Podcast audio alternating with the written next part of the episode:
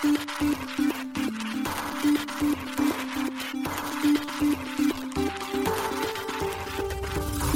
しい経済ニュース。この番組では現当社のメディア新しい経済が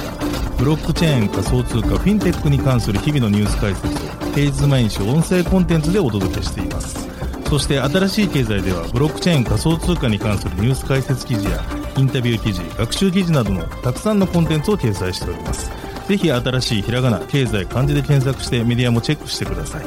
そして LINE 公式アカウントではメディアの更新情報を配信しております LINE 公式アカウントにもぜひご登録くださいこの番組は株式会社フィナンシェの提供でお送りします。フィナンシェはスポーツチームやエンタメプロジェクト、DAO などのトークンを購入して支援ができる新しいクラウドファンディングサービスです。サッカー J リーグ、野球、バスケなどのプロスポーツチームをはじめ、映画やアイドル、インフルエンサーなど100以上のプロジェクトのトークンがフィナンシェで購入できます。さらにトークン購入者はプロジェクトに応じたキャンペーン参加や NFT などの特典も。ぜひ iOS や Android でフィナンシェのスマホアプリを入れて新たな応援体験を味わってください。あなたの夢がみんなの財産になるフィナンシェ。現当社新しい経済編集部の大塚です。はい、本日は1月の13日金曜日です。今日のニュース行きましょう。キャプテン翼、ブロックチェーンゲームが出勤停止、リリース直後にウォレット不具合で。コインチェック、フレアネットワークスのフレアを19日に付与予定。世界経済フォーラム、リスクレポートで暗号資産の今後に言及。S&P、アメリカコインベースの格付けを BB- に引き下げ。オランダ大手銀行 ABN45 万ユーロのデジタル債券発行。イーサ L2 スタークネットの OS ノードクライアント、パピルスがリリース。ポリゴンでハードフォーク提案、承認なら1月17日実施。エルサルバドル、ビットコイン以外のデジタル資産発行に関する規制法案が可決。ロビンフッド、ビットコイン SV の上場廃止。OK コインジャパンにテゾス上場へ。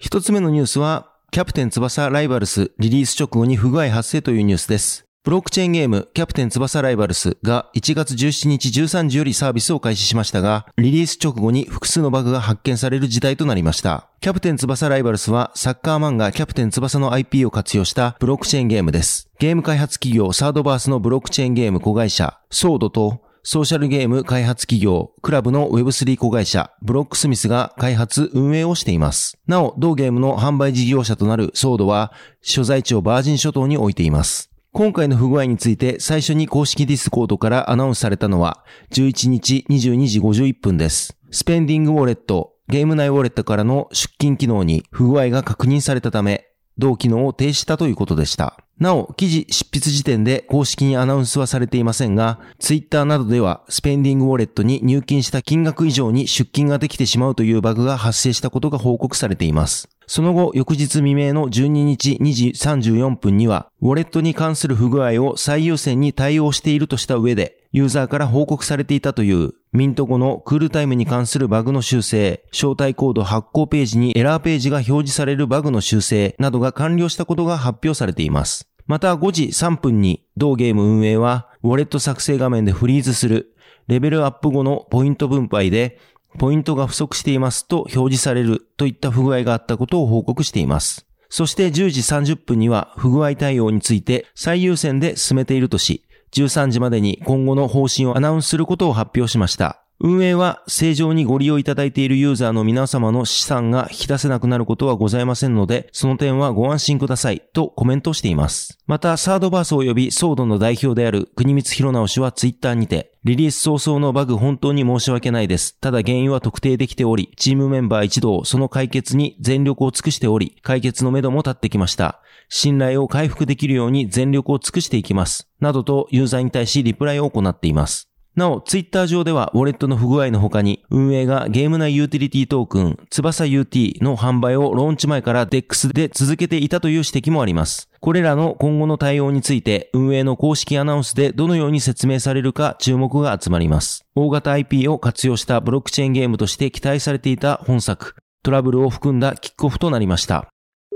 続いてのニュースは、コインチェックがフレアを19日付与へというニュースです。国内暗号資産取引所、コインチェックが暗号資産フレアを1月19日に付与予定であることを13日に発表しました。フレアはフレアネットワークスのネイティブトークンで、今月11日に初回トークン配布イベントが完了しています。コインチェックは受領した全 FLR、フレアをコールドウォレットで管理しているとのことです。フレア付与対象となるユーザーは同取引所のリップル XRP 保有者で付与の条件としてスナップショット20年12月12日9時時点においてコインチェックで XRP を保有していること、フレア付与時点でコインチェックの口座を通常利用できることが挙げられています。なお今回のフレア付与数はフレアネットワークスのトークン配布ルールに従って XRP 保有数量の15%になるということです。残りの85%については、1月14日に行われる予定のフレアネットワークスのガバナンス投票によってデリゲーション報酬としてネットワーク参加者に配布されるか、スナップショット時点の付与対象者に追加付与されるかが決定されるといいます。また対象者への付与相当数のうち5%分がフレア付与にかかるサービス提供費用の一部として差し引かれるということです。記事にフレアネットワークスについて解説を載せておりますので、ぜひ合わせてご覧ください。続いてのニュースは WEF 暗号資産が今後に引き起こすリスク言及というニュースです。スイス拠点の国際機関である世界経済フォーラム WEF が今後社会が直面する様々なリスクをまとめたグローバルリスクレポート2023を1月11日に発表しました。このレポートでは大学や企業に所属する1200人以上の専門家の意見をもとに短期2年、長期10年の視点で国際社会が直面するリスクを分析しています。短期的なリスクのうち最も深刻度が高いリスクは物価高騰などによる生活費の危機ということです。ついで異常気象による自然災害、ロシアによるウクライナ侵攻などに起因する地政学的な対立となりました。長期的なリスクでは気候変動緩和の失敗、異常気象による自然災害、生態系の崩壊など環境に関するリスクが上位10項目のうち6つを占めました。なお報告書では暗号資産についても触れられています。暗号資産にまつわるリスクは資産バブルの崩壊という項目に含まれています。世界経済フォーラムに参加する121カ国の1万2000人以上の経営者が全35項目のリスクを深刻度の高い順に順位付けしたところ、12カ国で資産バブルの崩壊が上位5つのリスクに入ったということです。これらの国には中国、韓国、カナダ、イギリスなどが含まれています。また資産バブルの崩壊によって引き起こされる総合的なリスクについては、生活費の危機、雇用の危機、債務危機、物価の安定化の失敗などが挙げられています。なお、ビットコインのマイニングなどによる電力消費や環境負荷などは特に指摘されていませんでした。また報告書ではメタバースの発展によるプライバシーの侵害の可能性についても触れられています。デジタル化が進むにつれて日々の行動の監視及び商品化が進み、メタバースがそれらを加速させるといいます。メタバースの発展により、表情や声の抑揚、バイタルサインなどのより詳細なデータが収集される可能性があるということです。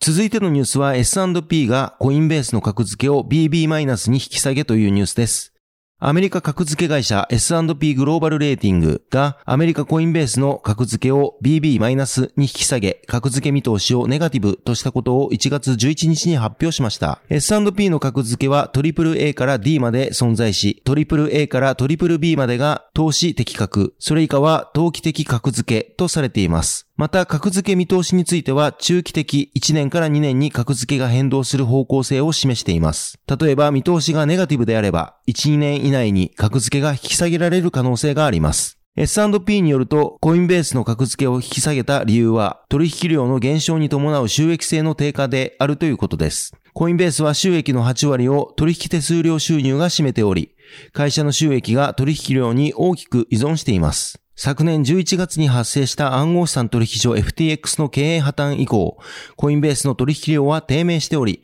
同社の収益性は非常に低くなっているということです。また、コインベースの今後の見通しについては、暗号資産市場の低迷と規制リスクの観点から、2023年も同社の収益性は圧迫されると S&P は予測しているということです。収益性の改善には取引量の回復が不可欠でありますが、現在は暗号資産市場自体が低迷しており、今後どの程度まで取引量が落ち込むかや、いつ頃までそれが続くかが不透明とのことです。また FTX の破綻により規制当局の監視が加速し、さらなるコストの増加や収益の低下を招く規制が設置される可能性が高いということです。なお、今回コインベースに付与された BB- という格付けの定義は、高い不確実性や事業環境、金融情勢、または経済状況の悪化に対する脆弱性を有しており、状況によってはその金融債務を期日通りに履行する能力が不十分となる可能性があるとなっており、投資対象には向かない発行体として分類されます。また今後1年の間に業界環境の大幅な悪化による取引量のさらなる減少、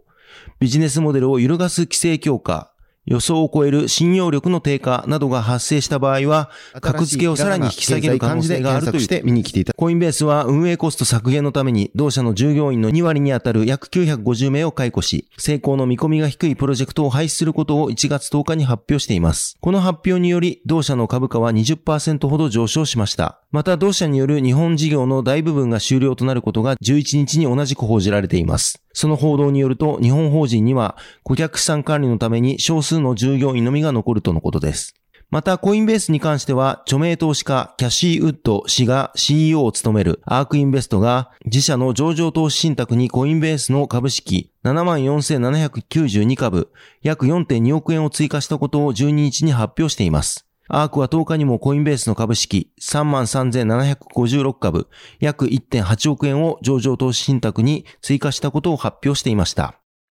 続いてのニュースは、オランダ大手銀行 ABN45 万ユーロのデジタル債券発行というニュースです。オランダの大手投資銀行 ABN アムロが、パブリックブロックチェーン上で45万ユーロ、約6400万円のデジタル債券を発行したことを1月10日に発表しました。オランダの航空機部品会社である APOC アビエーションがこの債券を通して一部の投資家から資金調達を行ったといいます。つまり同社の調達サポートを ABN アムロが行ったことになります。ABN アムロは債券の準備、発行、処理作成の全プロセスをデジタル化したといいます。なお所有権は投資家が債券の代金を支払った後に取得したトークンの形でブロックチェーンに記録しているようです。またこのデジタル債券発行にあたり ABN アムロはビットボンドとファイアブロックスにデジタルウォレットのサービスを依頼しているということです。なおメディアレッジャーインサイツによれば今回活用されたブロックチェーンはステラのようです。APOC の CEO であるマックス・ルティエ・ウールドリック氏は APOC は技術やデータを重視する企業であり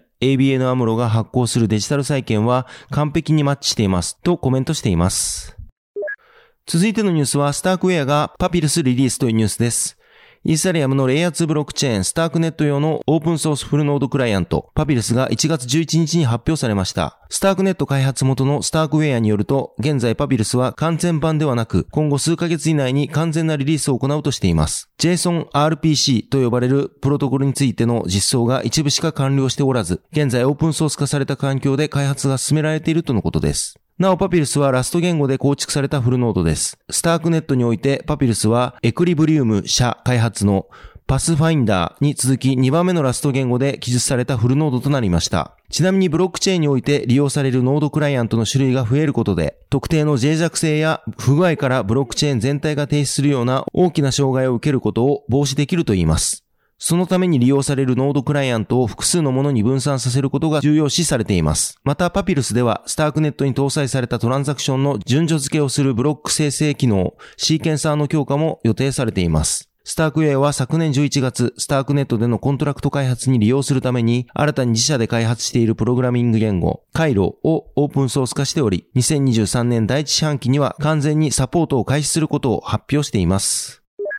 続いてのニュースは、ポリゴンでハードフォーク提案というニュースです。ポリゴンネットワークの開発者チーム、ポリゴンラボの開発者が、ポリゴン POS ブロックチェーンのハードフォークに関する提案を行っています。この提案がコミュニティで承認された場合、ハードフォークは1月17日に行われる予定です。提案されているハードフォークを伴うアップグレードは、現在のコンセンサスメカニズムによって発生しやすくなっている、ブロックチェーン再編成、利用具の可能性を低減させること、そしてトランザクションを作成する際の基本料金の変化による取引手数料、ガス代の急な上昇、ガススパイクを低減することが目標になっています。なお利用具はチェーンの作業中に他のチェーンがより長くなった際に発生し、どのチェーンが正当であるかわからなくなることで調整が必要になったり、ブロックを上書きされてしまったりすることで、取引完了の検証が困難になる場合があります。今回の提案で reorg に対応するために導入される変更は、バリデーターが連続でブロックを生成できる数を少なくするというものです。これにより一つのバリデータが連続でブロック生成が可能な時間を